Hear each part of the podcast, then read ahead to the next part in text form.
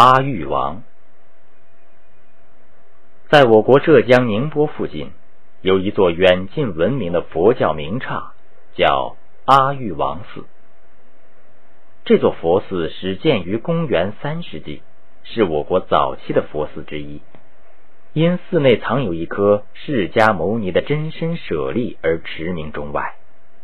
可是，阿育王是古印度的国王，为什么遥远的中国会有以他的名字命名的寺院呢？这要从阿育王信奉佛教谈起。公元前四世纪，在印度兴起了强大的孔雀王朝，阿育王就是孔雀王朝的第三位国王。阿育王是一位富有传奇色彩的国王。有一个佛教故事是这样讲述的：有一个叫蛇耶的小男孩，一天正在街上玩耍，忽然遇见佛陀向他乞讨。这男孩想给佛陀一些施舍，可他身上什么东西也拿不出来。于是他天真的从地上捧起了一把沙土，奉献给了佛陀。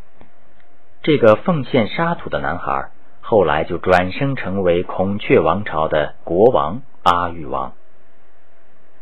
据说年轻时的阿育王相貌很丑，并且脾气倔强，所以长期得不到父王的喜爱。但是。阿育天资聪明，魄力非凡，在王族中，他并不是第一继承人。父王死后，经过四年的宫廷权力斗争，他才于公元前二六八年登基。即位后的阿育王异常残暴，他在宫内建了一座地牢，把不服从他统治的人统统投入地牢。这座人间地狱内设有刀山剑树。沸腾铁锅等许多酷刑，有许多同他作对的人被酷刑折磨而死。当时的印度孔雀王朝虽是一个大帝国，但是南部海边的杰林加和另外几个小国还没有并入孔雀王朝的版图。年轻的阿育王雄心勃勃，要让印度的东南西北统一起来，全部接受他的统治。因此。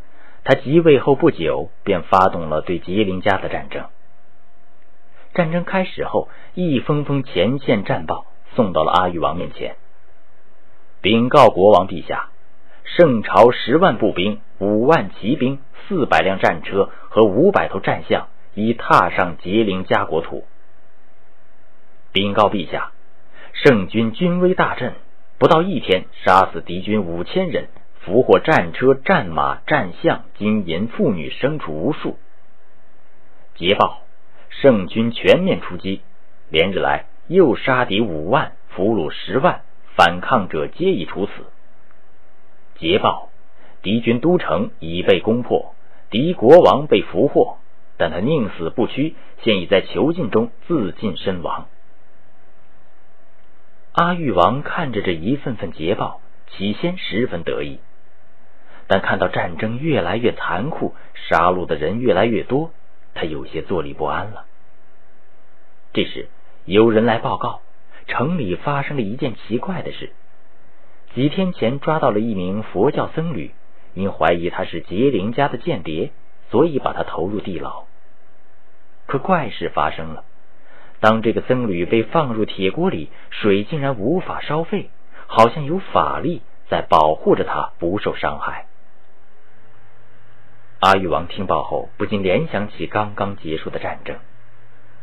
这场战争给杰林加人民带来了深重的灾难。他感到武力能征服国土，却不能征服人心。敌国国王自杀就是例子。自己杀人如麻，而佛法却在护佑众生灵。此时，他的内心动摇了。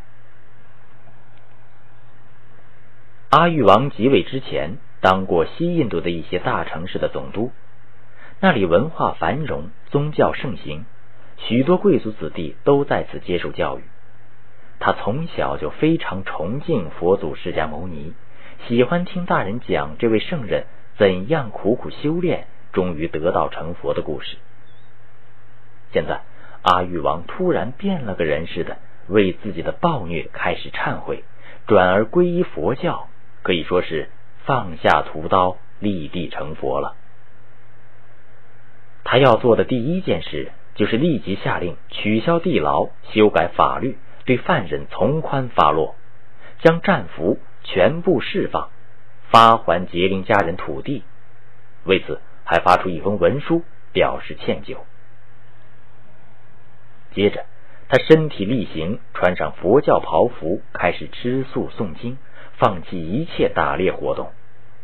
他发布诏书，要求臣民做到尊敬并服从父母、年长者和老师，慷慨的对待婆罗门、佛教僧侣和其他出家人，忠于朋友，尊重奴隶和仆人，怜悯穷人和不幸的人，不杀生，放弃战争。后来，他还做了许多有利于百姓的事，如在大路两旁植树挖井，建筑旅社，方便来往旅客；建立大批医院，方便人民就医；甚至还建了不少兽医院。他还向各宗教寺院施赠钱财。阿育王把他的政令镌刻在全国的山岩、石柱和洞壁上，这就是著名的阿育王铭文。现在还有几十个地方保存着这种石刻铭文，有一根至今保存完好的原石柱，高十五米，重达五十吨。柱的顶端雕有非常精美的狮子像，柱身上刻着阿育王的诏令。国王陛下因征服杰林家而感到悔恨，因为征伐一个国家势必发生杀戮、死亡和俘虏，因此。国王陛下深感悲痛。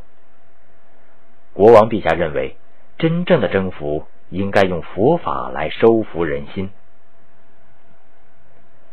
阿育王立佛教为国教，在全国各地广建寺院寺塔，对佛教的传播产生了深刻的影响。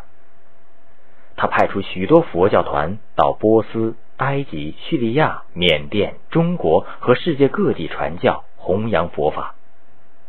他下令天下建八万四千塔，将佛祖舍利分葬塔中，供天下人朝拜。